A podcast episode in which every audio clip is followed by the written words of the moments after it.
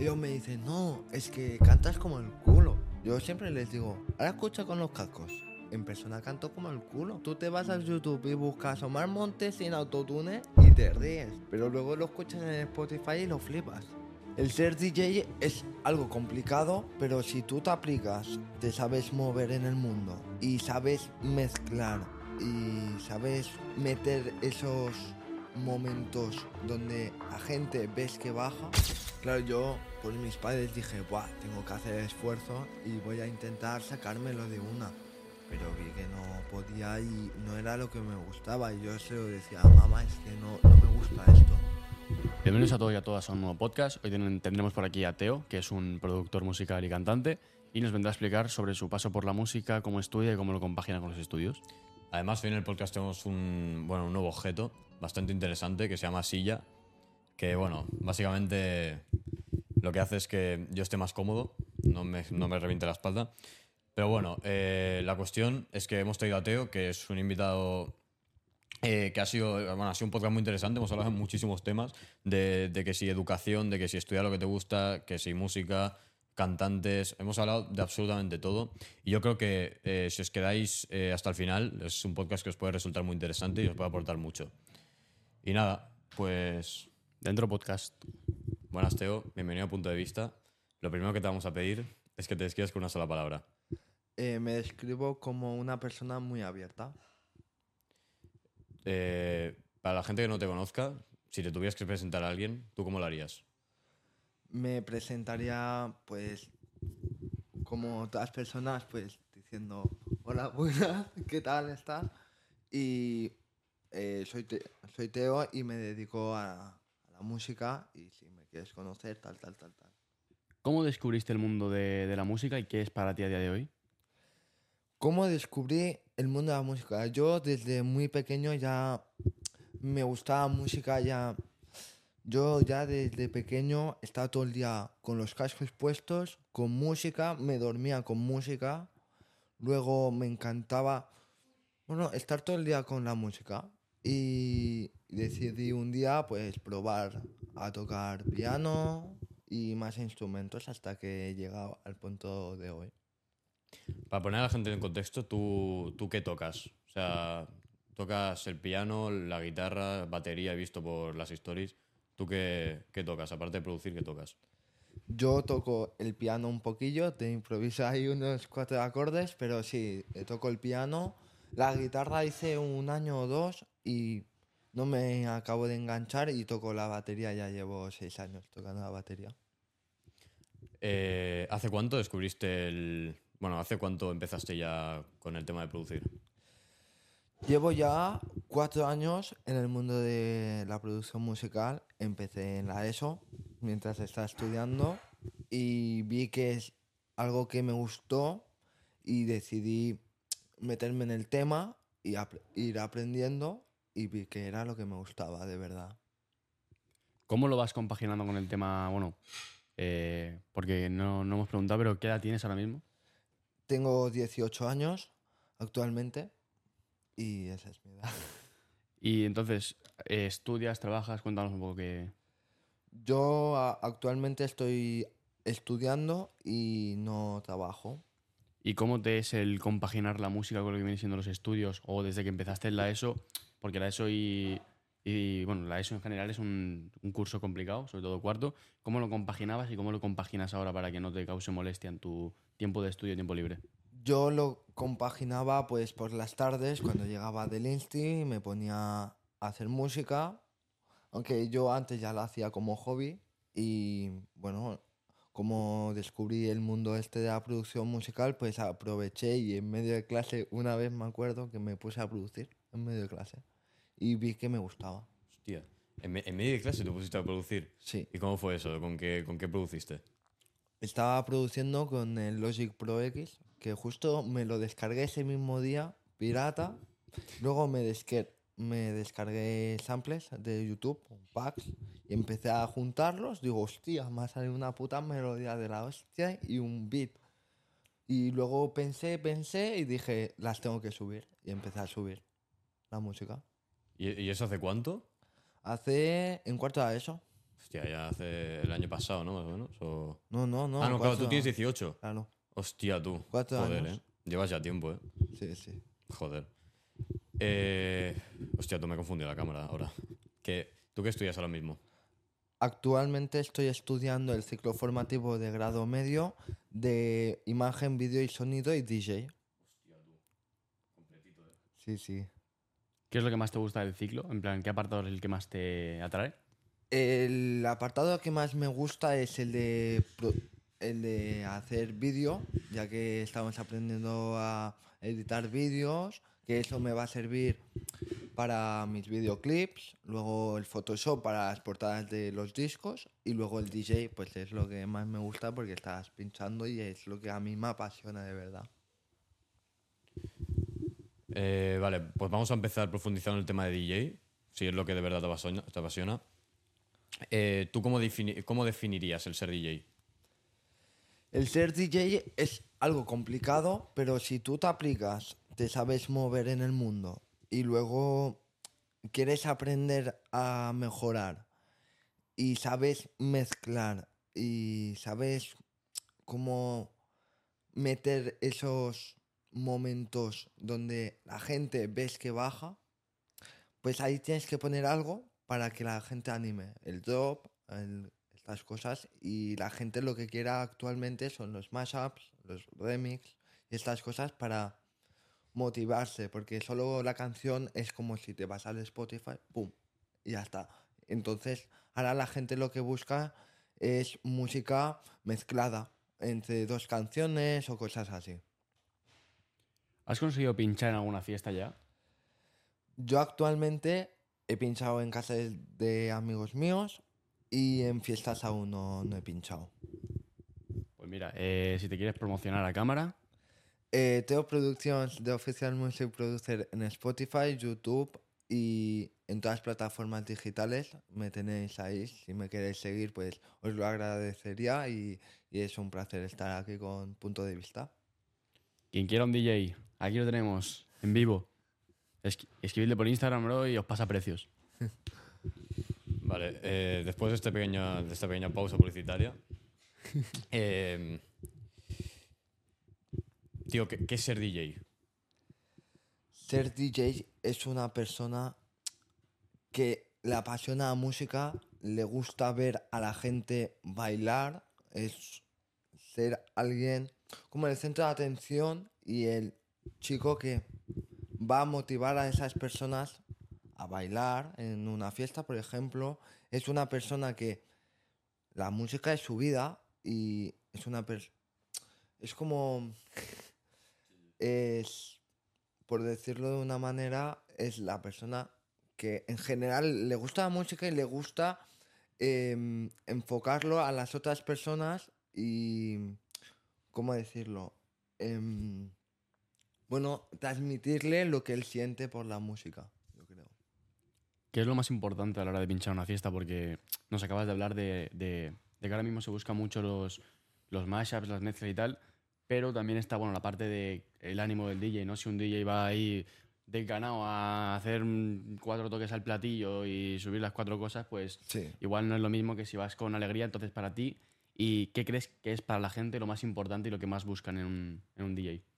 Lo que más buscan en un DJ es que sepa cambiar muy bien la música, hacer unos buenos cambios, luego que esté motivado, que te ponga lo último de último, aunque a veces siempre nos gusta poner la música como, por ejemplo, música de reggaetón de antes, de lo que escuchábamos nosotros de pequeños, o como para memorizar esos momentos antiguos, ¿sabes? O poner música de los ochentas, pero una o dos. Lo, lo importante es ver cómo está la gente y los ánimos, identificar la gente cómo se lo está pasando en ese momento y tú...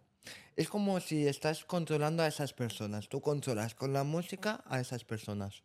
Tú quieres verlas feliz, ponles los temas que se escuchan ahora y tienes que saber muy bien cómo cambiar. Ahora le pongo este efecto, pero para que para cambiar la canción. Luego ahora le subo un poco esto. Ahora te pongo un tecno a una canción de pop, por ejemplo. Eso se hace mucho ahora.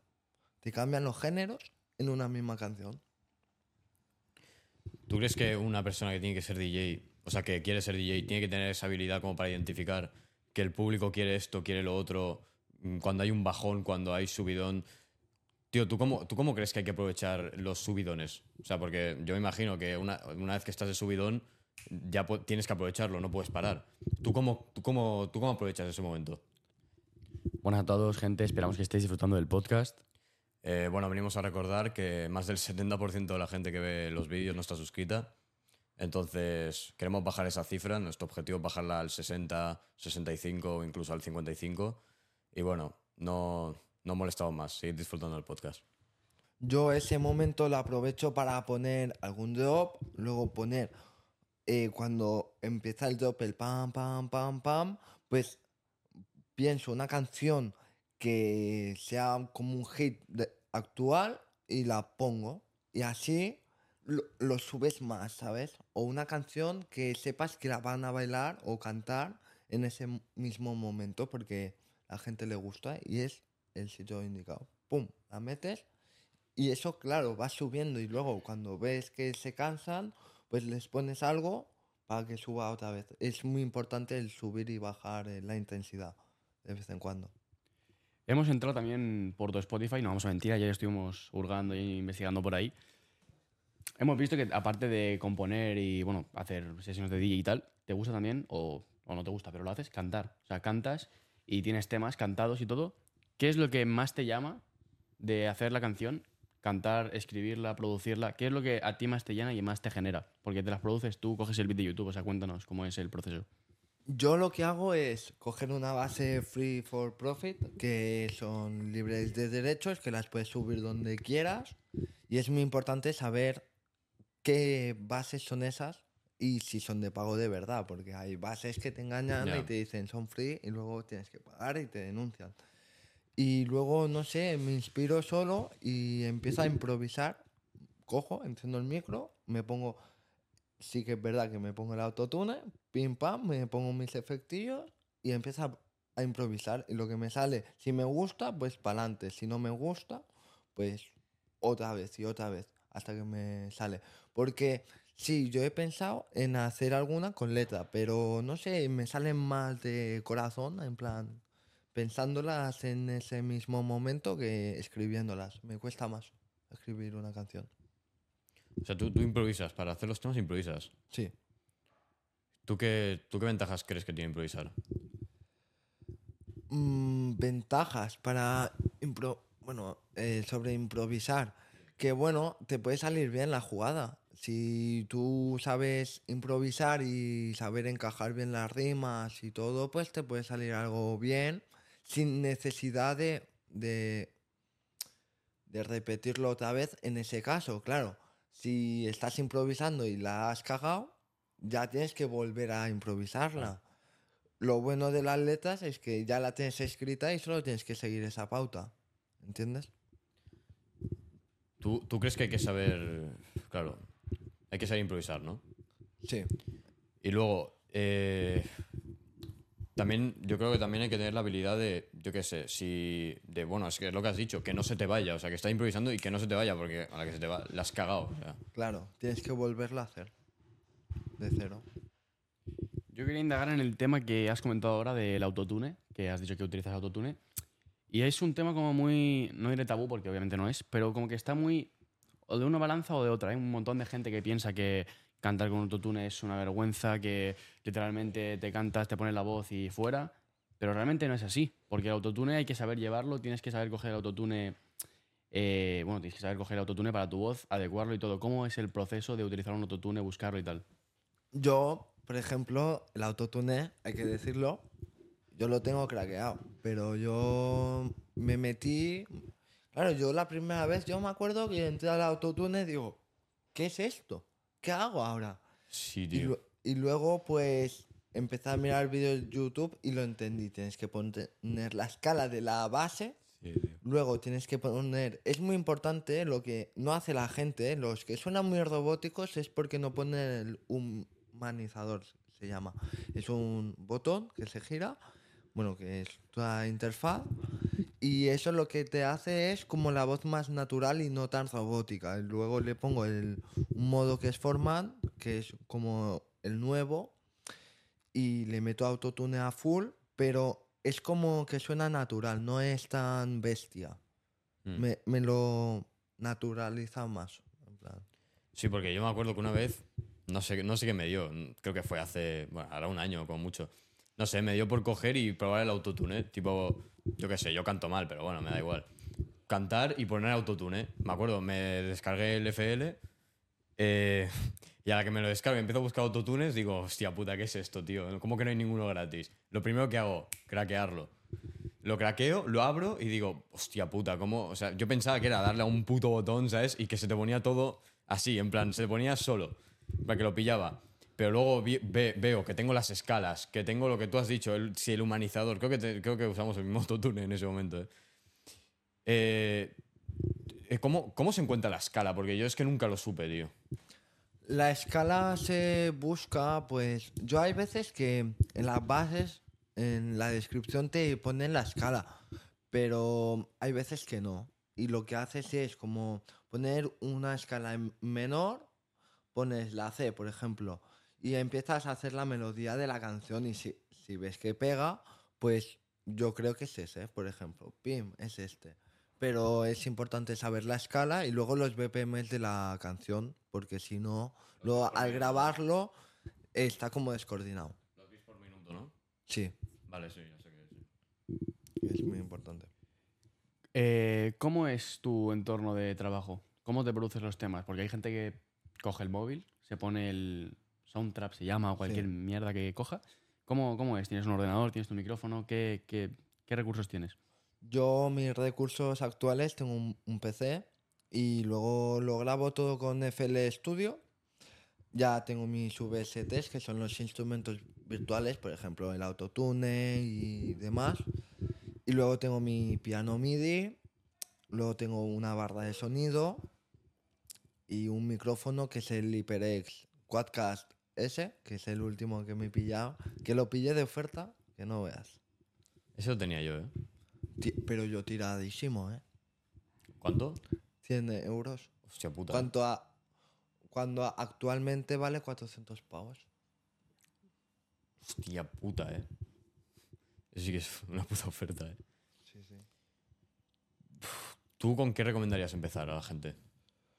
Yo empezaría con los samplers y con algún programa así gratuito. Yo, por ejemplo, yo siempre a mis amigos que me han dicho, oye, eh, ¿cómo empiezo? Te vas al BandLab, que es online, y ahí te pones tus samplers, solo grabas con el tecladito, que también lo puedes grabar con el teclado del ordenador, y, y te creas tus melodías, o con la biblioteca del BandLab de sonidos, los vas metiendo y viendo cómo se hace. Yo empecé así, yo, pero en vez del BandLab utilicé el Logic. ¿Te gustaría tener, bueno, tienes ya ¿no? un home studio, entiendo, porque con todo lo Sí. que has dicho que tienes y tal, ¿te gustaría dar un paso más y separarlo de casa o llevarlo, yo qué sé, alquilar un local y tener ahí tu estudio fijo, poder colaborar con gente? O sea, ¿es algo que te apasiona o algo que dices, me gusta, pero no es, no es prioritario, o sea, está en segundo plano? Me encantaría tener un estudio, claro, eso es muy importante. Todo insonorizado, luego uno- unos altavoces de la hostia, luego mi zona para grabar y todo. Claro, yo grabo en mi casa y mis padres me escuchan cantar, mis padres me escuchan grabar y todo. Claro, es mejor estar en un- estudio que no estás insonorizado, no te escucha nadie, no molestas a nadie, pero claro, hay que invertir muchísimo dinero, porque alquilar actualmente está carísimo y luego meterle los muebles y todo es carísimo. Una mesa te cuesta 4.000 euros, una mesa solo. Ya ves. Luego, el tema de... Has mencionado que, claro, te escuchan tus padres. ¿Cómo lo sobrellevas esto? ¿Te da vergüenza que te escuchen o te da igual? ¿Y, y cómo lo llevan ellos también? O sea, el estar... Claro, ellos me dicen, no, es que cantas como el culo. Claro, yo, sin, yo siempre les digo, ahora escucha con los cascos, a ver cómo canto. Claro, ves la diferencia, claro, en persona canto como el culo. Como todos los artistas, ahora tú te vas a YouTube y buscas Omar Montes sin autotune y te ríes. Pero luego lo escuchas en Spotify y lo flipas. Es que es muy, mucho cambio. Claro, hay muchos artistas. Por ejemplo, el Morat el otro día hizo concierto. Bueno, se metió en el concierto del Maca. Yo cuando escuché dije, ¿pero qué es esto? Un autotune que se veía. Bueno, es que se escuchaba de aquí a Narnia. Hacía. ¿Sabes? Claro, era muy bestial. No, no tenía humanizador, no tenía nada. Solo había puesto autotune de máximo, ya está. Y la escala. Era muy bestia. Yo lo llevo bastante bien. Yo, yo al menos me sé configurar más o menos el autotune y me lo intento poner todo en su sitio para que se escuche bien. Luego, claro, tengo que yo entonar bien la voz para que no se desentone en el programa, porque hay veces que a lo mejor hago una nota alta y me lo cambia la voz normal y claro, yo lo tengo que poner todo en su sitio. Has mencionado antes el tema del, del dinero, de que cuesta mucho dinero hacer un estudio tal. Hay que invertir mucho eh, para tener lo que tienes ahora, que es un home studio. Eh, en programas no hace falta invertir, claro. Luego en, em, en instrumentos y todo, claro, hay que invertir lo suyo, claro. Yo, yo mi batería cuesta un riñón y medio. Luego mi piano cuesta sus 300 euros. Luego los programas sí que es verdad que los tengo craqueados. Claro, yo no me voy a gastar ahora mil pavos en el autotune. No. Yo tengo la versión tocha con todos los plugins de autotune gratis. Yo paso de pagarme mil euros de programa. Y luego, pues sí, hay que invertir en instrumentos y en equipos, ¿sabes? Eh, buenos altavoces, ahora si quieres que te lo renderice más rápido un buen PC o, claro, una tarjeta de sonido, que es lo que me falta. Y esas cosas es caro. ¿Y, en, ¿Y qué se necesita para ser DJ? En, bueno, en tu caso también un home studio, pero, pero de DJ, para pinchar. de DJ necesitas un buen monitor, que sería el altavoz, y, y un buen DJ. Yo, yo siempre recomiendo un DJ de estos de 100 euros, de estos muy básicos para empezar. Claro, yo tengo uno, pero no vas a poder eh, profundizar mucho el tema. Pero luego, si quieres un buen DJ, la mejor marca es Pioneer. Por ejemplo, todos los DJs que hay actualmente en todas las discotecas utilizan la Pioneer. Y yo estas navidades me voy a pillar una Pioneer de 1200. Porque es lo mejor que hay. Es lo más barato. Bueno, hay más barato. Pero es que del nivel que yo estoy pinchando en mi Insti, eh, eso es lo más básico. Claro. Es lo más barato. Sí. Mi- 1200 es lo más barato profesionalmente. Es que las mesas están, están caras de cojones, porque yo hace un tiempo me interesé por, por, bueno, el tema este y miré de comprarme una mesa y la más barata así era, me parece que era una Hércules de estas, Sí, marca una Hércules, Hércules. así pequeñita, de plastiquillo, o sea que 200 pavos, 300, Sí. digo, cojones, que lleva esto que vale tanto, ¿sabes? Sí, la mía, por Y, ejemplo, claro. de esas. La mía, la mía que tengo actualmente es una Hercules DJ Control Compact. Ahora vale 70 euros. Pero en su día valía 120. Y es, no, es que no hacen nada. Solo cambias pitch para que vaya más rápido. Y le pones medio y low, creo que era. Que son los bajos y los medios. Y es que con eso no consigues nada. Pero bueno, me gustaba, ¿sabes? En su época. Porque me gustaba el, mundo del, del DJ, pero pero bueno, eh, vi que me quiero meter más profesionalmente y con eso no, no voy a hacer nada. Claro, me tengo que ir a otra tabla, que es la Pioneer más barata profesionalmente, que es la de 1200, que es la eh, DDJXRR o algo así. Mm, Y, y claro, vale 1200. Es un caprichito carillo. Bueno, capricho podemos llamarlo más bien inversión. sí. Eh, ayer estuvimos también indagando bueno, por tu perfil de Instagram porque nos gusta, somos curiosos, ¿no? Antes de hacer un podcast mirábamos a ver eh, cosas sobre la persona que va a venir, porque si no, claro, si no las preguntas y tal hay que sacar de algún lado. Y vimos que, bueno, en tu perfil tenías una publicación, una historia, no me acuerdo, en un sitio que era como toda una caja insonorizada y una mesa, coño, increíblemente grande. Eh, ¿Qué es eso? Explícanos. Eso es nuestro estudio de, bueno, nuestra cabina de DJ que tenemos en el instituto. nos lo proporciona el instituto. Gracias a, al instituto, A3 Media nos, nos apoya y tenemos estas cabinas de DJs, tenemos tres platos y tres platos, pero de aquí son enormes.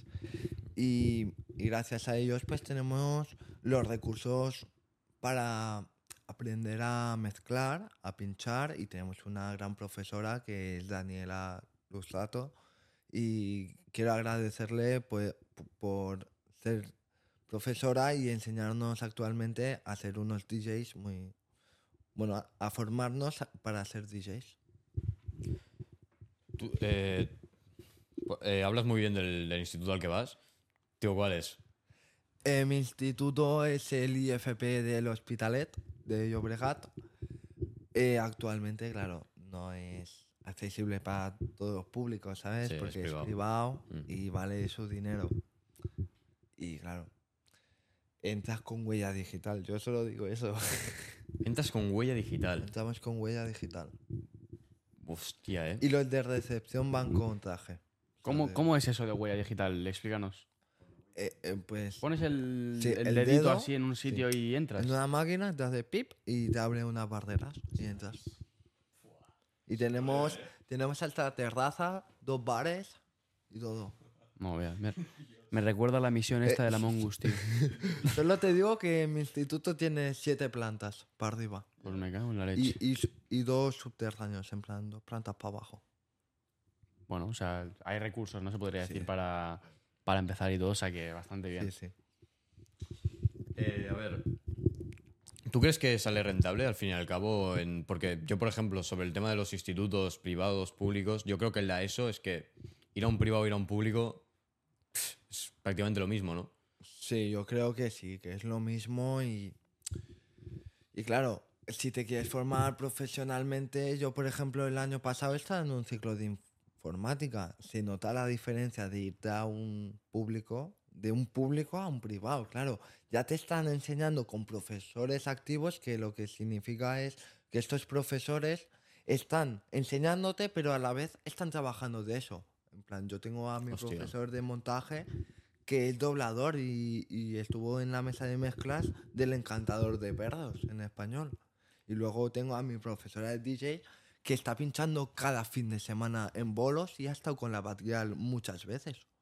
O sea, no, no es lo típico que tienes en, lo que sé, la carrera de, AD, de Universidad, Administración y Dirección de Empresa. No es lo típico que el profe no ha montado una empresa en su vida y te está enseñando, ¿no? O sea, Exacto. ellos se dedican a eso. Sí, Hostia, claro. Eso ya son es otra cosa, ¿eh? profesores activos que te enseñan a ti, pero es que ellos están trabajando también en, en su, en su mundo laboral, que es ese, que es la música, su pasión. Ellos trabajan y ta- por dos. Claro, tienen dos trabajos, el de eh, pinchar por las noches el sábado y el domingo y luego el lunes tener que venir aquí a enseñar. ¿Cómo es eso de que trabaja con la Batjal? ¿De qué, ¿En qué está con ella? Normalmente nos, lo que nos dijo Daniela es que hay veces que se ha ido a un bareto de estos que le ha tocado a pinchar un bolo y de golpe le ha parecido a Batgirl al lado. En plan, se ve que viene tapada y se ve que ha estado muchas veces con ella, pero en plan, porque va a los bolos. Y aparece a Batgirl y nos lo contó y nosotros nos quedamos flipando, claro. Tener a una profesora que está con la Batgirl, qué cojones, ¿sabes? Sí, sí, y se ve que no, no ha ido solo una vez, ha ido más veces. Claro, es impactante. Retomando por donde iba antes, de, porque nos hemos enredado un poco, pero bueno, da igual. Entonces, lo que yo decía, yo creo que un en la ESO no sale rentable irte a un privado, pero claro, luego ya cuando pasas de la ESO, bueno, y bachiller no sé, pero si te vas a un ciclo, yo creo que sí, yo creo que sí, pues, o sea, yo voy a un público, ¿eh? Yo creo que sí se puede notar la diferencia de un público a un privado, porque tengo amigos ahí en el mismo que tú, y claro, y me han- me dicen cosas que digo, joder, tío, qué cojones, vaya centro. Sí, sí, sí. Eh, hay muchos cambios, ¿eh? La gente ya no es igual, claro. En un público te entran los niñatos, ¿sabes? En un privado no, no puede entrar cualquiera, ¿sabes? Y, y los padres de un niñato, bueno, por decirlo así de una manera, de un niñato o alguien que se comporta mal, no lo va a meter en un privado. Claro, tú en un privado sabes que también es normal, tienen pasta, pero también son personas que quieren formarse pero de verdad, en plan, no están ahí para jugar, ¿sabes? Como en un público que, que hay veces que Ya, no porque se meten en... dinero al fin y al cabo. Claro, sí. Ya a sus padres no, no le van a decir, vete a divertirte en, en el Insti. Ves a estudiar. ¿Qué es lo que más te gusta del, del instituto en el que estás?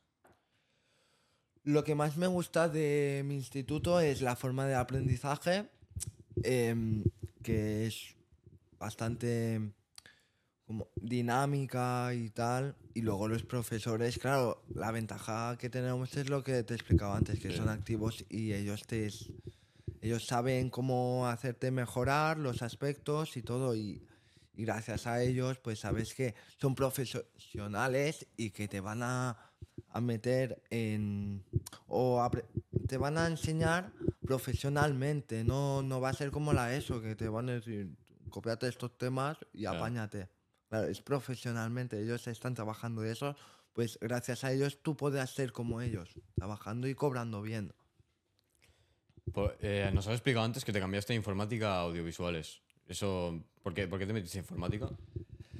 Eh, fui al ciclo de informática ya que era eh, relativamente pequeño y claro, a mis padres les daba miedo que fuera a Barcelona solo en tren Y vieron que estuve un año que, que me lo podía haber sacado y luego repetí y por nada me sacó el primer año de informática, pero claro, no era lo que quería yo estudiar de verdad, yo quería la música. ¿Cómo fue eso de decirle a tus padres de yo quiero la música y de salirte del, del- del ciclo este más tecnológico al, al que estás ahora? Eh, ellos ya sabían que yo quería el de DJ. Yo ya fui a unas puertas abiertas en Barcelona, en un centro que se llama La Salle Barceloneta. Yo ya fui a ver ese instituto antes de, de acabarla eso. Y claro, yo le dije, yo quiero esto, pero claro, por el miedo de mis padres por coger el transporte público, pues me dijeron, tienes informática. Y como saben que a mí también me gusta todo lo que sea tecnología, pues dijeron, haz este ciclo y si te lo sacas de puta madre. Y si no pues intentamos hacer el cambio y el cambio porque vi que me gustaba pero habían cosas que no, no me enganchaban en él y dije no. Y, y ya dije bueno venga va lo repito. En vez de retirarme pues dije lo repito y si me lo saco ya de una pues perfecto. Y vi que no. Ya me cambié al ciclo de DJ ¿Cómo te das cuenta de eso, tío? Porque, claro, ¿cómo, cómo te das cuenta de que no es lo que te gusta realmente? Y, y lo más importante, ¿tú cómo vives con eso? Eh, a mí lo que me hizo eh, pensar y cambiar de opinión fue que me gustaba, pero habían temas que me agobiaban, me ponían de los nervios y claro, si no te sacabas eso, no aprobabas el curso, claro. Y yo desde, como te explicaba antes, desde pequeño a mí me encanta la música, ya lo tengo como metido de por vida. Y es lo que a mí me apasiona de verdad. A mí también me gusta la tecnología, sí, claro, me gustan los móviles, me gustan los videojuegos, todo lo que sea tecnología. Pero yo creo que profesionalmente lo que puede motivarme y seguir hacia adelante es la música, no la informática. Y la otra pregunta que tenía, ¿tú cómo vivías con eso? O sea, estar haciendo algo que no te gustaba. O, o sea, ¿te diste cuenta en medio del ciclo o fue ya cuando ya te ibas a...? Eh, me di cuenta en medio del ciclo, pero em, claro, yo por mis padres dije, Buah, tengo que hacer esfuerzo y voy a intentar sacármelo de una. Pero vi que no podía y no era lo que me gustaba. Y yo se lo decía, mamá, es que no, no me gusta esto. Es que no, no me engancho. Pero venga, va, inténtalo. Dije, venga, va, lo voy a intentar y voy a intentar sacarme este ciclo y ir hacia adelante. Porque si tengo este ciclo ya tengo un título, ¿sabes? Y ya me... Porque al principio me venían con la excusa. Si te sacas este ciclo, te llevamos al de música luego. Claro, pero vieron que no tiraba hacia adelante y dijeron, bueno, venga, va, vamos para allí. Es que también es algo muy importante, tío, en plan...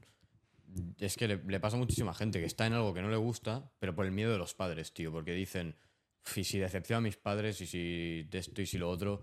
Y claro, al final te das cuenta que es que es tu vida, o sea, no es la de tus padres, es tu puñetera vida, ¿sabes? Sí, exacto. Es tu vida, tú decides y tú tienes que ir siempre a la motivación, no, no tienes que desanimarte y si ves que esto no te gusta, ves a lo que te gusta. Claro, no- mis padres, gracias a mis padres, estoy en este ciclo y me lo pueden pagar, ¿sabes? Porque yo actualmente no me podía pagar, no todo el mundo tiene ese dinero. Y, claro, yo tengo muchos agradecimientos a- hacia ellos, ¿sabes? Porque ellos están constantemente pico y pala para pagarme este ciclo y yo lo estoy aprovechando, estoy sacando unas notazas, ¿sabes? Pero claro, hay gente que no puede, entonces se tiene que conformar con un ciclo de mierda, ¿sabes? Pues aquí está el ejemplo de lo importante que es la comunicación entre pa- padre, madre e hijo, o sea, en, en el entorno familiar. Saliendo un pelín de este tema, me, me gustaría preguntarte cuál es tu sueño musical, en plan, en, en ámbito musical, a lo que quieres aspirar en un futuro, que digas, pues yo, mi sueño es estar tocando con, con un artista, Bad Bunny, en, en el Wizzing Center de Madrid, o yo quiero estar pinchando en una fiesta de mi pueblo. ¿Cuál es el sueño que, que tú dices, esto es lo más alto que tengo, lo que quiero llegar? A mí me encantaría eh, ser un productor musical eh, para grandes artistas, por ejemplo, actualmente Bad Bunny, Shakira, yo qué sé, eh, Bad Gyal, por decirte a alguien más, luego Tiago PZK. Ser un Bizarrap, ¿sabes? También tener mi home studio y si hace falta me muevo a otro estudio, pero me gustaría ser como un Bizarrap 2.0, ¿sabes? Hacérmelo en casa y si, si me lo puedo permitir, si no, pues ir a un estudio y crear mi propia empresa que actualmente ya poco a poco estoy haciendo. Mi proyecto está yendo hacia adelante y yo quiero que siga creciendo, pero poco a poco, no esto de inmediato. Yo estoy apreciando últimamente, porque también lo veo aquí, eh, en el podcast, tío, gente que, últimamente esta generación, en plan, hay, hay gente que es muy gilipollas de esta generación, las cosas son así, es que es así. Pero también hay otra gente, tío, que, que yo qué sé, que quiere salirse un poco del camino hecho este de mierda, de un trabajo, trabajas tú para, para un jefe, ¿sabes? Estás ahí, eh, que ni te gusta, ¿sabes? Mil euros al mes, ¿sabes? Salario mínimo y ni te gusta. Eh, que yo que no, no estoy diciendo que no, que no esté bien, ¿eh? O sea, hay gente que, coño, no todo el mundo puede ser emprendedor. Pero la cuestión, estoy viendo muchísima gente que últimamente está yendo más para la otra rama, que es hacer lo que ellos les gustan, eh, ya sea trabajar para alguien o no, pero hacer lo que ellos les gustan. Eso yo creo que es, yo creo que lo más importante y a lo que tendríamos que aspirar todos también. Exacto. Eh, siempre tienes que ir al camino que tú quieres elegir. En plan, si a ti te gusta la música, vete pa- para la rama de la música. Si te gusta el arte, vete para el arte. Eh, lo importante es tu motivación y las ganas de seguir hacia adelante con, mm, ya sea con tu proyecto o, no sé, con una mínima motivación que, digas, hostia, quiero ser esto pero también me gusta esto. Si me gusta esto y quiero ser de la misma rama, yo qué sé, quiero ser pintor y me gusta pintar, pues vete para pintor, ¿sabes? Vete formando para ser pintor, porque yo creo que es lo que te va a motivar. Si no, luego vas a decir, hostia, yo quería ser productor musical y ahora soy informático. No, no vas a trabajar con las mismas ganas que diciendo, Buah, yo quiero ser productor musical, voy a estudiar música, porque yo necesito esto para ser lo que yo quiero ser. ¿Qué tipo de música escuchas? Y actualmente, ¿quiénes son tus mayores referentes o por los que más te guías a la hora de tú componer y hacer tus, tus cosas musicales? Mi género musical favorito es, bueno, más o menos es la música romántica tipo Jay Wheeler, que actualmente voy a ir a su concierto el jueves que viene. Hostia. Y Ha sacado un álbum ahora también, sí, Trappy se llama. Sí, Trappy. Tiene unas, unas canciones muy buenas. Hay una que. Oh, no me acuerdo. La última canción o algo así se llama. ¿Cómo sí, es? la última vez. Sí, no sé cómo se llama, pero la que. Bueno, de verdad. Sí, la última canción, sí, sí. Escuchadlo. No sé, escuchadlo. Muy buen álbum. Y bueno, y ese género me gusta. Jay Wheeler, eh, Chris LeBron. Y luego, pues escucho de todo. ¿eh? Yo no solo escucho eso, escucho hasta indio. Y indio, árabe, yo qué sé. No sé, me gusta la música en general. ¿A qué te refieres con indio árabe? ¿Qué, qué, qué es lo que te llama de la música así de otros países y otros.? No sé, eh, la cultura, el tipo de instrumentos, las armonías que hacen o tipo de melodías que hacen es mucho más diferente que lo que escuchamos. Y, tú puedes irte ahora a escuchar música árabe, que sí, que más o menos si te pones dos, tres canciones vas a decir, Buah, es lo mismo. Como actualmente el, aquí en España o en Portugal, yo cuando fui a Portugal, el funk brasileño, todas las canciones eran puchacha, pucha, todo el rato. Y decías, hostia, cambia un poco de género, ¿sabes? Pero claro, en el árabe pues te cambian las melodías y yo siempre pienso, no se acaban nunca las melodías, en plan, nunca acaba, nun- nunca. Siempre tienen algo que hace una música diferente a las demás. Y yo siempre le pregunto a mi profe, ¿cuándo se acabarán las melodías? Porque algún día yo pienso que, que las melodías, cuando tú toques, vas a decir, hostia, esta es una canción, ¿ahora qué hago yo para cambiar, para que no suene esta canción? Y me dijo que, que nunca se va a acabar, porque van a encontrar la manera de cambiarlo. No sé cómo, pero nunca se va a acabar, me dijo. ¿Tú crees que para ser. ¿Tú crees que para ser buen productor o ser buen DJ o todo relacionado con el mundo eh, del audio, de la música y tal, ¿tú crees que hace falta descubrir nuevos géneros? En plan, salir de tu. salir como de ese espacio que tienes tú ahí y descubrir nueva, nueva música. Yo creo que es importante porque así te puedes adaptar a la música de todos géneros y cuando vas a pinchar, es lo que me dijo el otro día mi profesora de DJ. Tú, aunque te guste el reggaetón a ti un montón, vas a tener que pinchar pop o vas a tener que pinchar hip hop para otra gente. No, no vas a poner tu música la que te gusta. Ahora no me voy a poner Jay Wheeler porque me gusta a mí. Tú vas a pinchar para los espectadores y a, a todos los espectadores no les gusta la misma música que tú, así que te tienes que adaptar a los demás también. Te voy a hacer una pregunta candente, ¿vale? Te voy a dar tres artistas. A uno le vas a reiniciar la carrera. A otro, bueno, te vas a escribir un tema. Y con otro vas a hacer una colaboración. Entonces, te voy a poner a Fade, que está ahora mismo, bueno, que Fade está ahora mismo arriba del todo. No, a Mora no voy a poner. Te voy a poner a Fade, a Jay Wheeler, que has comentado que te gusta mucho, y a la joven promesa española Saiko. Así que tú nos dices a través Le de... reiniciaría la, la vida, bueno, La carrera, carrera. la no, la vida, no, hombre. Perdón, perdón. La carrera al Psycho, porque ya- yo lo mejoraría. Tema autotune y todo, que también lo escuché en directo, podría mejorarlo mucho. Por eso le reinicio. Luego, ¿qué opciones había más? Jay Wheeler y Fade. Y que eran las. Es o te, bueno, haces un tema con él o, o te lo escribe. Eh, haría un tema con Fate y que me escribiera Jay Wheeler. ¿Por qué? Porque Jay Wheeler, sus letras son, son muy top y, y sabe muy bien hacer un tema romántico, pero nuevo y que no enganche las mismas palabras. Hay veces que el Bad Bunny mete las mismas palabras de dos canciones en una nueva canción y dices, joder, cambia un poco la letra, ¿sabes? O cosas así. Él siempre te da la mente pues para crear nuevas canciones y nuevas letras que no sean iguales a las anteriores, que es una ventaja muy buena.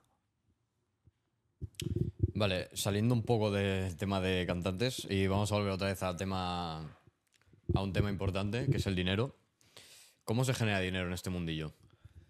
Actualmente yo genero un dinero y es gracias a una distribuidora que se llama Dis- DistroKid, que es mundialmente conocida y muchos artistas famosos, bueno, actualmente, claro, famosos, está la Sony y, otras plataformas, pero así que si quieres ser un artista individual, en plan yo, pues yo la subo a DistroKid y ellos se encargan de ponérmelas en todo todas las plataformas y luego tengo ventajas. Puedo tener mis letras sincronizadas en, en Spotify o puedo tener el verificado en YouTube, que es muy difícil, que tienes un mínimo de requisitos y eso te lo saltas gracias a ellos.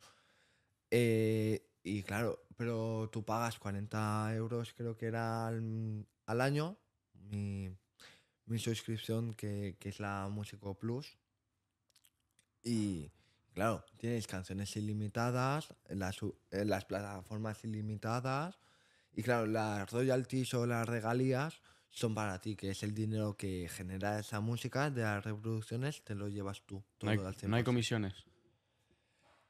Eh, sí, bueno, claro, al hacer la transferencia te quitan un dinero. ¿Cuánto es el porciento? Eh, no, no sé el porcentaje, pero te quitan bastante, ¿sabes? A lo mejor de 10 te quedas con 7 o con 6. Claro. Una pregunta que puede causar morbo ahora de a ver, a ver qué dice, ¿no? ¿Has conseguido generar dinero? Y si es así, ¿cuánto? Sí, he conseguido generar dinero. Claro, yo al principio lo hacía con una página gratuita. Claro, eso me generaba centimillos, ¿sabes? Un ¿Qué página? dos. Que Eh, subidalibre.com. Subida al libro, vale.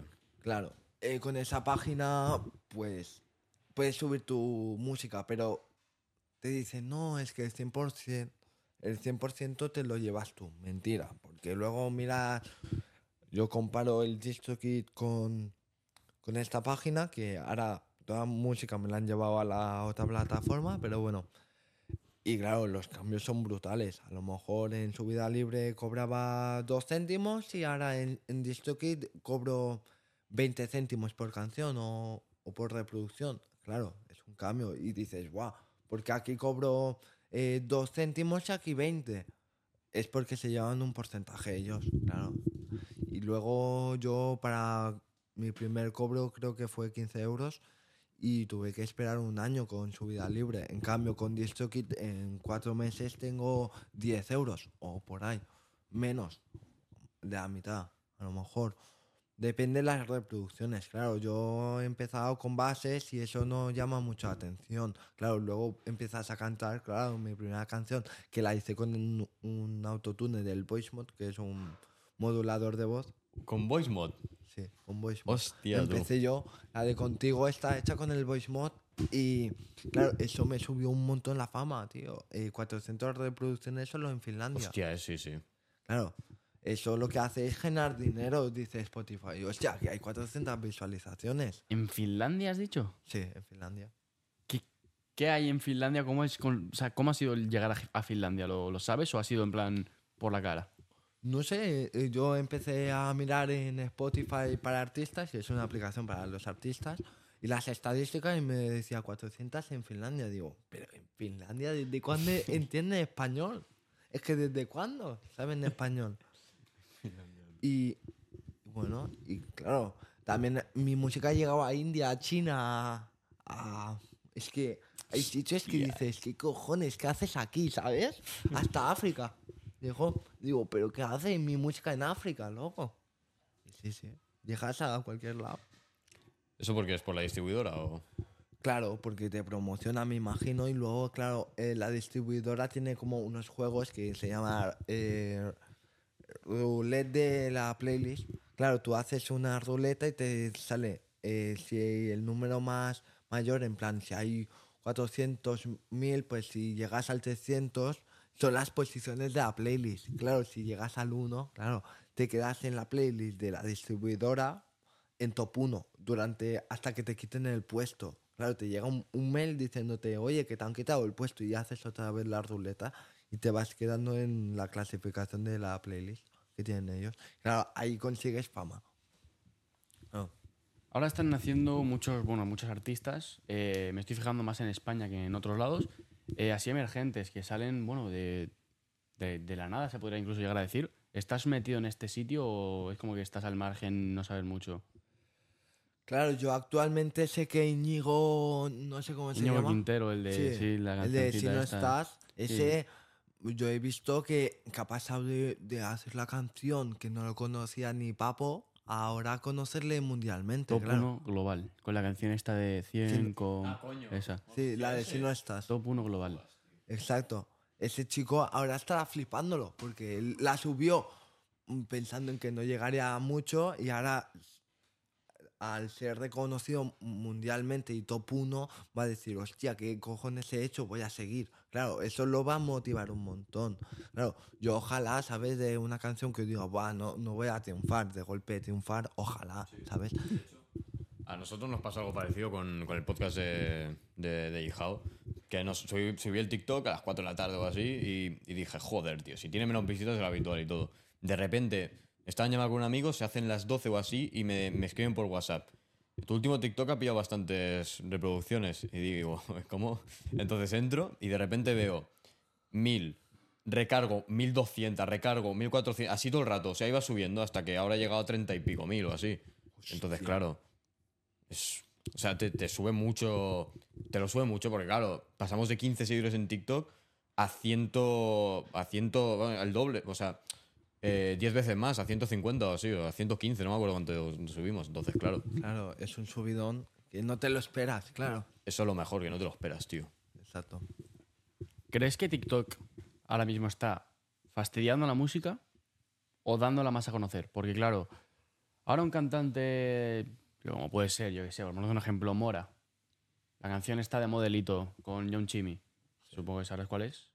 No, no he escuchado. Que ahora han salido un montón de trenes de modelito, de revista. Ah, vale, sí, sí. Esa canción eh, ahora está en TikTok por todos lados. O sea, tú vas deslizando y te la encuentras en todos lados en TikTok. ¿Crees que eso es bueno para el género y para la industria y para el cantante? ¿O crees que fastidia un poco la canción al, al estar tan pegada en TikTok? No, yo creo que está muy bien porque lo que hace es darse a conocer y eso es lo que está generando son visitas. Claro, cuanto más vídeos, el sistema o el al- algoritmo de, las visualizaciones de tu distribuidora va a decir, hostia, está subiendo porque la gente le está dando y lo está utilizando, eso es bueno porque luego las ganancias van a ser más altas. Sea TikTok o sea YouTube o sea en cualquier lado. Eso es bueno porque eh, podéis ver que ese artista se está dando a conocer más con esa canción y puede subir más sus, sus ganancias. O sea, el, el- se puede decir que el algoritmo de la distribuidora interactúa también con el de, con el de tu canción en otras plataformas. Exacto. Tú, Hostia, eh. Claro, eh, tú puedes, yo por ejemplo, mm, ahí tengo bases que salen en los vídeos de, de chicos de TikTok y eso lo que me genera a mí son visitas, claro. La distribuidora al ponérmela en TikTok también cuenta como Hostia. visualización. Ah, claro, lo, lo típico que abajo pone la canción del tío, ¿no? Va, Hostia. Claro, Joder. eso te genera, en Instagram también te genera dinero. Yo ahora me meto en el móvil y miro las estadísticas y me sale Instagram, has ganado tal, eh, TikTok, has ganado esto. Claro, tú estás generando. Con cada clic también, me imagino. Yo no sé. Sí, Pero YouTube yo genero más con Spotify y YouTube. Mm. El lo que también es raro es el algoritmo de TikTok. Es, es que no entiendo, tío. En plan, no he intentado entender, no lo entiendo para nada. Es que, o sea, se te puede hacer viral una cosa, pero porque sí, en plan, una mierda de cosa, un clip de mierda. Y luego el otro, que es buenísimo, que te lo has currado, que no sé qué, tío, pilla las reproducciones o menos de las que tiene normalmente o las que tiene normalmente. Es un algoritmo un poco raro. ¿Tú qué opinas de...? Yo, yo creo que está muy No sé cómo lo programan, pero está mal hecho porque hay cosas que hay gilipolleces como yo que sé, ahora cojo esto, hago así y ya me hago famoso. Y dices, coño. Típico de 15 segundos. Los Sí, clips de sí. 15 segundos, de O, 5. o- o haces que te tropiezas y ya eres famoso. En cambio, alguien que a lo mejor ha estado horas y horas produciendo y lo está como proyectando, eh, cómo es su vida de producir o algo importante, pues eso no se hace viral. Una tontería de caerte buah, puede llegar. Y es lo que yo no entiendo y mis padres tampoco dicen, es que no puede ser esto, que se haga famoso esta mierda y luego tú que te lo estás currando o, o que pasas horas editando ese TikTok. Porque yo tengo un amigo que es streamer y ha competido en Call of Duty en, en un evento de Madrid y tal y ha ganado. Y claro, él ahora es famosillo, ¿sabes? Pero es que en TikTok me dice, no, es que en TikTok estoy subiendo como una espuma. En YouTube no, en Twitch no. Claro, él empezó en Twitch, ahora está en TikTok. Claro, en TikTok se ve que la gente le mira más. Claro, si subes. Es como la plataforma para darte a conocer, Sí. en general. Generan una dopamina de estar bajando todo el rato. Sí, Y te te vas a. TikTok, subes tu canción y dices, este es mi nuevo lanzamiento, escúchala. Y te va a subir como una espuma. un par de hashtags, el, Sí. FIP, FI, Sí. para ti y todo esto, y ya está. Sí, sí, Y con suerte. exacto. Entrando, bueno, a la recta final del podcast, que va a ser larga la recta. queríamos hablar un poquito de tu vida personal. ¿Qué le dirías ahora mismo, en la situación en la que estás, a tu yo de, hace dos años o hace tres, de cuando estaba en el ciclo aquel de tecnología que se sentía igual atrapado y quería salir al de, al de música? ¿Qué le dirías? Yo le diría que, que está bien lo que ha hecho, bueno, en plan, está bien el haberse salido para la nueva etapa, pero también digo que podía haberlo aprovechado y haber sacado un título. Pero claro, si no era lo que me gustaba, pues está difícil eso. Es muy difícil eh, sacarte algo cuando ves que a medio curso o al principio ves que no te gusta y, y te ves como obligado a sacártelo, pero claro, po- por, tus padres, para sacarles al menos una sonrisa a tus padres, decir, hostia, he conseguido esto. Pero si no tienes esa motivación, yo creo que nunca lo vas a conseguir. No te puedes sacar algo sin esa motivación anterior. Pero tú tienes que tener una motivación para decir, hostia, me tengo que sacar esto, voy a estudiar esto, esto, esto, voy a pasarme en casa estudiando horas para podérmelo sacar. Claro, yo llegaba a casa y me ponía a jugar a Play porque no me gustaba el ciclo. Claro, luego, sí, aprobaba, sí. No- ¿Cómo? Haciendo los deberes y luego los exámenes, si había suerte los aprobabas. Si no, pues nada. Pero yo ya le decía a mis padres, no, no, es que esto no, no me gusta. Me decían, venga, va, esfuérzate ya que es un año, tal, venga, va. Y yo lo hice, pero vieron que al final no, no me motivaba. Durante dos años dijeron, no, no, esto hay que cambiarlo. Es que, claro, es que pasa como en la ESO, tío. Es una puta mierda la ESO, no te gusta, pero es que es obligatorio, ¿sabes? Y lo sabes que es obligatorio y da igual, en plan, te lo comes y fuera. Pero, tío, yo creo que el aprender a vivir con algo que tú has escogido y que no te gusta, tío, eso sí que tiene que ser jodido, porque lo has escogido tú. Sí, claro. Tú, en mi caso, claro, me dijo mi madre, no, te puedes apuntar en informática porque te gusta la tecnología. Dije, sí, venga, va, vamos a probarlo a ver si me lo puedo sacar. Claro, tú tienes unas expectativas de informática en plan, guau, tío, te vas a poner a programar, te vas a hacer hacker, ¿sabes? Luego llegas y tienes que hacer cableado, tienes que hacer matemáticas. Y dices, no, es que quiero hacer esto para quitarme las mates. Claro, y luego tienes mates. Yo actualmente también tengo mates, tengo electricidad igual. Claro, yo creo que en los ciclos de estos de tecnología y esto vas a necesitar la electricidad siempre, claro, los cables y todo. Para que no te electrocuten ni explotes, ¿sabes? Pero sí, sí. Son, son cosas que tú tienes unas expectativas y luego a lo mejor no están esas expectativas. ¿Tienes el apoyo de tu familia? Sí, actualmente mis- mi, familia me apoya. eh, están pico y para y, y si ven que yo necesito tal cosa para mejorar mi música o para tal, se esfuerzan. Hay veces que me lo pagan o hay veces que me dicen, espérate a Navidad. Claro, es normal, ¿sabes? No, no Sí. se puede pagar todo. No tenemos el Banco España, ¿sabes? Pero, claro, intentan mejorar en mis, mis habilidades y para eso estoy estudiando. Y claro, yo les he dicho, oye, papá, eh, quiero un DJ para estas navidades, si puede ser. Me dijeron, bueno, vamos hablando. dije, vale. Claro, si no tengo tampoco me voy a enfadar con ellos, claro. Es un esfuerzo muy grande y que no es barato. Y, Claro. y esto de la música, los equipos no son baratos, son carísimos. Claro, mantener eso, luego electricidad, que sí tal. Y si se rompe, mis padres me matan. Claro, una piececita de un DJ que te cuesta 200, 300 euros. Una piececita. Ya ves. Eh, ¿Qué es lo que hoy en día te, te da ese. Te, te ayuda, te apoya para, para seguir adelante con la música? Yo, yo creo que lo principal que me ayuda a seguir hacia adelante es mi motivación, exactamente. Y luego, pues, las ganas de seguir hacia adelante y decir, hostia, mañana puedo ser un productor. Mañana, por ejemplo, si me sigo esforzando, sacando buenas notas, me saco este título y si quiero seguir estudiando para el superior, que luego me dan más ventajas para tener un trabajo mejor, porque a lo mejor no me lo puedo pagar, pero tendré que trabajar de algo. Pues si me saco el superior y el medio, pues a lo mejor en vez de estar trabajando, yo qué sé, en, un estudio cobrando 2.000 euros, a lo mejor puedo estar en un estudio de grabación de Lomar Montes cobrando 4.000 euros o 6.000. Claro, porque tengo más estudios y tengo más conocimientos. Y claro, a mí me ayuda eso. Y, y el saber que, que en un futuro voy a ser productor musical, que yo ya me lo planteo y yo pienso que, que yo, si, si me lo planteo bien y lo aprovecho, yo cuando pueda y cuando tenga los ciclos y mis requisitos, puede ser el productor que siempre he soñado. Pero hay que tener constancia y, saber lo que estás haciendo y lo que te gusta y seguir hacia adelante y nunca rendirte ni, ni caer ni nada.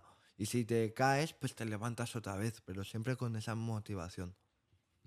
¿Qué métodos o bueno, qué proceso creativo utilizas para cuando vas a producir? Porque hay gente que, por ejemplo, no, no, no creo que no es tu caso, pero por ejemplo, cuando van a escribir una canción, salen a dar una vuelta por la playa, o igual te vas 15 minutos antes a tomar el aire, o te sientas, planteas, escuchas un poco la música de la gente que te gusta para inspirarte. ¿Qué es lo que utilizas o qué es lo que haces antes de producir o escribir algo? Yo lo que hago antes, no sé, normalmente escucho música y, y no sé, estoy como todo el día con el run run de palabras en la cabeza y si veo que me pongo a- hay veces que me pongo a merendar con bases y si veo que me ha gustado esta base, por ejemplo, ayer me puse a hacer una canción porque por la tarde estaba merendando y me puse una base y digo, Buah, esta melodía me gusta, empecé como a improvisar en la cocina, tal, tal. Dije, Buah, lo tengo que- que grabar y ahora que lo tengo en la cabeza es el momento ideal para poder sacar un tema. Porque claro, hay veces que, que he ido para casa con una idea y he llegado a casa y me he quedado en blanco y he dicho, mierda, ¿ahora qué hago? ¿Qué canto? ¿Sabes? Lo mejor es cuando tienes la idea o las palabras ideales es darle a, a grabar, grabar y claro, vas con ese con las rimas o las palabras que tenías en mente, eso es muy muy bueno para, para sacar un buen tema. Claro, si lo improvisas, pues tienes la putada que si la cagas, vuelves. Y claro, yo siempre digo, no, es que esta canción eh, la he hecho como 500 veces, pero es que en esas 500 veces no he repetido lo mismo. Cada vez se me van surgiendo cosas nuevas. Claro, a lo mejor empiezo eh, Teo Productions en la casa y en la siguiente digo Teo Productions em, en los mandos, ¿sabes? Eh, cambio o se me, me surgen cosas nuevas. ¿Tienes algo por ahí en el móvil guardado, cualquier cosa, algo producido, escrito, cantado, lo que te salga, que puedas enseñar, algo que venga en un futuro? Si te apetece algo por ahí que haya. Sí, os puedo enseñar una intro de una canción. Es la intro, ¿eh? Luego sigue la base, que a ver si la encuentro. A ver, ¿dónde estaba? Cómo me gusta, ¿eh? Rascar siempre. Con Luano en el primer podcast lo mismo. ¿Cuál era? Era una de electrónica. Esto se va a cortar, ¿no? Hugo. Esto se va a cortar, ¿no? ¿Tienes alguna pregunta más tú? Yo me he quedado blanco ya. Tira tú dos más si quieres y pasamos a la dinámica. Y ya hasta aquí. Es largo, ¿eh? ¿Eh, ¿Dónde estaba? De madera, bro. Está chirriante. ¿Y dónde está? Minor. Buah, es que tengo un... Es que tiene que estar para mí. Sí, sí, tranquilo. sí. Da igual si esto se corta. bueno, tú espérate, que luego me van a decir que se me ve el pene, ¿sabes?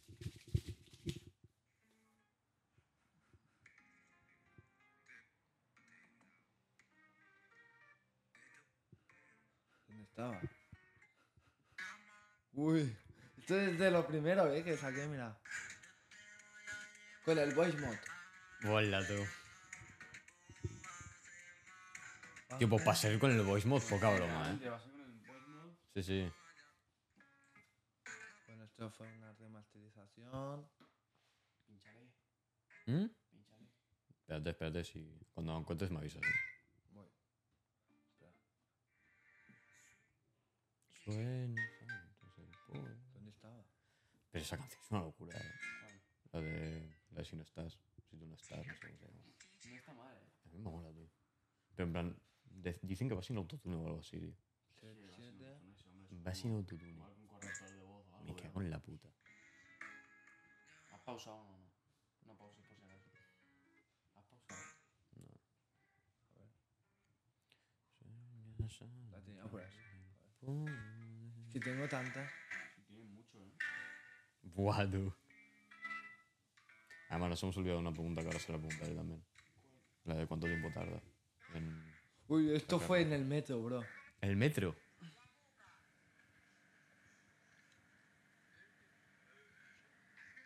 Me he descojonado. Estaba hablando sola.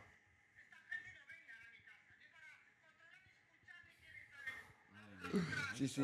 Hay cada gente, el metro, tío. El metro, el metro es como. En plan, es donde se junta todo, todo enfermo, ¿eh? Es increíble. Bebe agua si quieres también.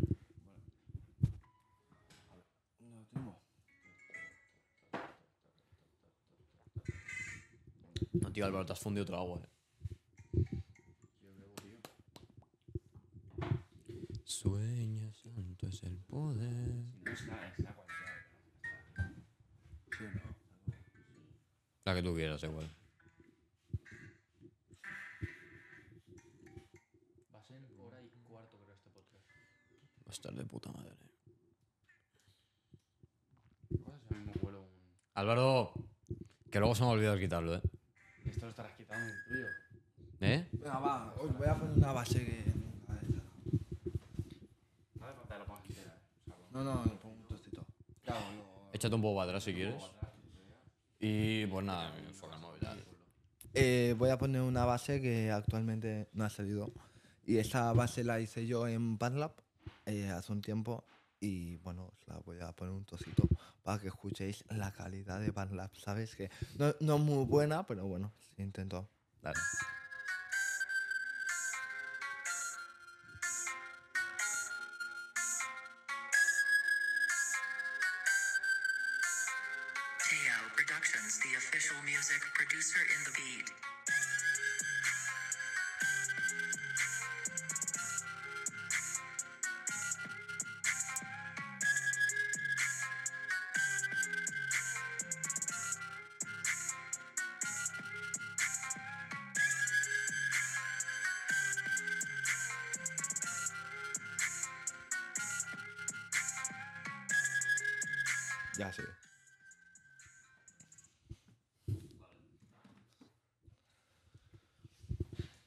Tío, sobre todo la marquita de, de bueno, de, de tu nombre.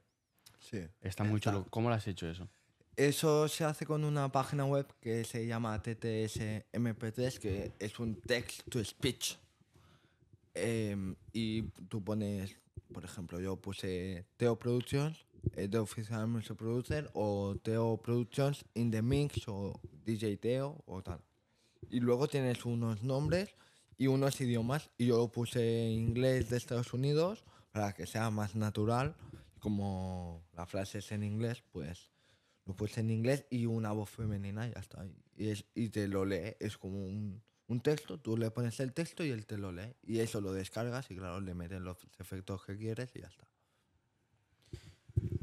Eh, hablando del, del nombre que tienes, ¿de dónde viene lo de. de bueno, de. mm, de bueno, ¿cómo es lo de. Teo de Productions, no de sé, Official tío. Music Producer. Eso, lo de, de Official Music Producer. Pues ese nombre tuve que cambiarlo porque mi nombre principal era Teo Productions, pero ya que hay muchos Teo Productions, me metían música de otros Teo Productions en mi canal. Claro, no. yo verifiqué mi canal de YouTube para, de música y me metían la música de otros Teo Productions. Que sí, que, que a mí me iba de puta madre, conseguía la visita, claro, pero es que no, no cobraba yo, ¿sabes? Cobraría el otro, aún, así. Pero claro, yo tuve que hablar con YouTube, oye, quítame esto, y dije, pues voy a cambiar el nombre más difícil, tampoco tan difícil, pero intenté hacerlo un nombre que sea diferente a todos y que sea muy difícil de copiar. Y como soy productor, pues puse eh, Teo Productions, de Official Music Producer, que significa Teo Productions, el productor oficial, Sí. ¿sabes? Por ponerle un nombre y cambiarlo. ¿Y no, no habías pensado Teo Productions oficial o algo así? ¿Oficial? No, en ese, en ese momento dije como, no sé, uno largo y que sea único, ¿sabes? Y se me ocurrió ese y claro, ahora no lo voy a cambiar porque tengo todo mi sudadera con ese nombre, tengo mi logo con ese nombre, ¿sabes? Claro, yo tuve que cambiar logos, tuve que hacer todo de nuevo. Has mencionado sudadera. ¿Tienes merchandising oficial de tu marca o es algo más personal? Eh, sí, tengo merchandising mío, pero claro, actualmente lo tengo yo. Solo tengo mi sudadera y mi camiseta, que ya salgo, ¿sabes? Pero he tenido un problema y es que la empresa que me hacía las sudaderas y las camisetas se ha desmantelado. Claro, ahora me tengo que buscar otra. ¿no? Y ahora hasta que encuentre otra que me haga la ropa y todo, pues claro, tenía pensado gorras, eh, bueno, gorra tampoco, pero alguna mochila de estas típicas de play, pues eso, porque también te las hacían. Claro, pero todo no se puede, claro, poco a poco. Sí, sí. Es una putada, la verdad. que Sí, se verdad desmantelado, sí. Ya. Vale, ¿cuán- ¿tú cuánto, porque me acabo de acordar de la pregunta, cuánto sueles tardar en, en sacar un tema? Eh, ¿Cuánto tiempo llevo para hacer un tema? Pues depende del tema y las capas que yo quiera meterle. Por ejemplo, si le quiero meter un reverb, ahora le quiero meter un eco, ahora le tengo que hacer una subcapa, ahora él depende cómo quieras currártelo o hacer que suene más profesional. Claro, yo actualmente masterizar no sé, es lo que me falta a mí.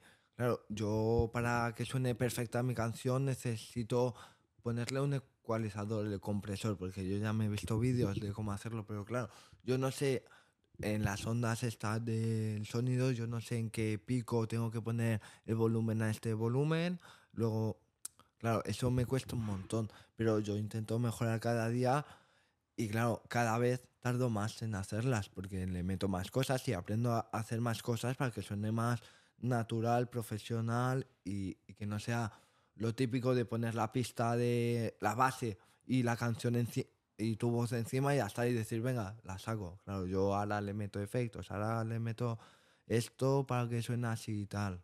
Claro, cada vez le voy metiendo más capas y claro, tardas más. Vale, pues ¿tienes algo más que decir? ¿Y tú? No. Pues vamos a pasar ya eh, a la parte que estamos introduciendo a la nueva, intentando hacer en todos o casi todos los podcasts, como hicimos con el podcast de Aleix, que hicimos ahí un rato de flexiones. Hoy vamos a enfocarlo a un tema más musical. Vamos a ponerle, bueno, pues una canción o un trozo de canción a, a Teo de, bueno, de Luano, que fue el, el primer invitado, que bueno, son artistas emergentes, para eh, promover el apoyo entre artistas más pequeños. Así que nada, adelante.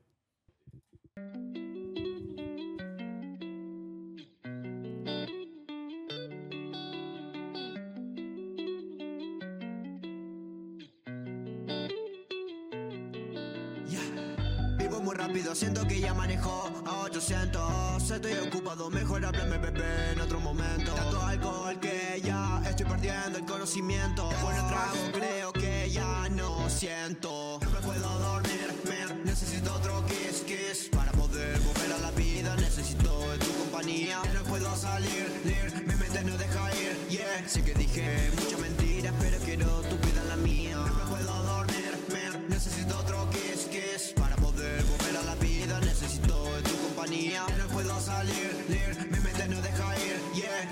que muchas mentiras, pero quiero tu vida la mía. Estoy grabando muchas canciones para el estrés. Sé que en cualquier momento vas a perder el interés. Tengo claro que si sigo así no te veré después. Pero tengo que arriesgarme para darte todo lo que quieres. Todo lo que quiere mi vida, mi premio es tu sonrisa. Por vos hasta me saco la visa y te llevo a Ibiza. Mami que loco me tenés. Mami que loco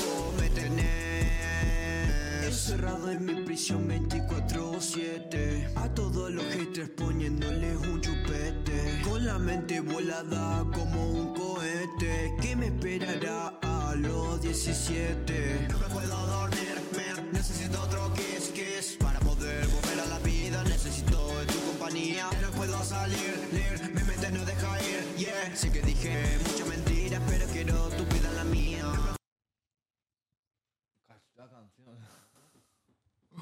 Nos la hemos fundido, ¿eh? Enterita. Sí, sí, sí.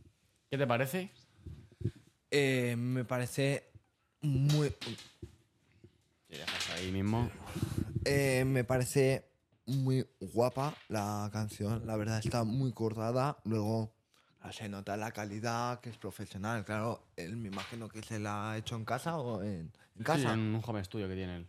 Hostia, pues. Tengo que ir a su casa. No, no, pero no sé. Canta muy bien y la- se la ha producido muy bien y los volúmenes perfectos. Es que no sé. yo- eh, a mí lo que me falta son volúmenes. Si no, también lo clavaría. Probablemente esté viendo el podcast, así que cualquier cosa que quieras decir, ahí tienes Vaya puto máquina. A ver si me haces un cogo. Ojito, ¿eh? Generando aquí Hombre, featurings. claro, una colaboración contigo. Claro. Pues por encima, esto sería ya todo. No sé si quieres añadir algo tú. Hugo. Nada, simplemente es eso. Muchas gracias, Teo, por venir. Gracias a vosotros. Y nada, eh, pues cualquier, cualquier cosa que queráis, tenéis las redes sociales, bueno, tenéis todas sus redes sociales en descripción. Y nada, yo creo que ha sido un podcast muy interesante. Y nada, de nuevo, muchas gracias por venir. Igualmente, muchas gracias. Cualquier día que, que quieras, eh, segundo round, pues por aquí estamos. Perfecto. Y nada, tío. Eh, esto, es- esto es todo y nos vemos en el próximo podcast. Muchas gracias. Adeu.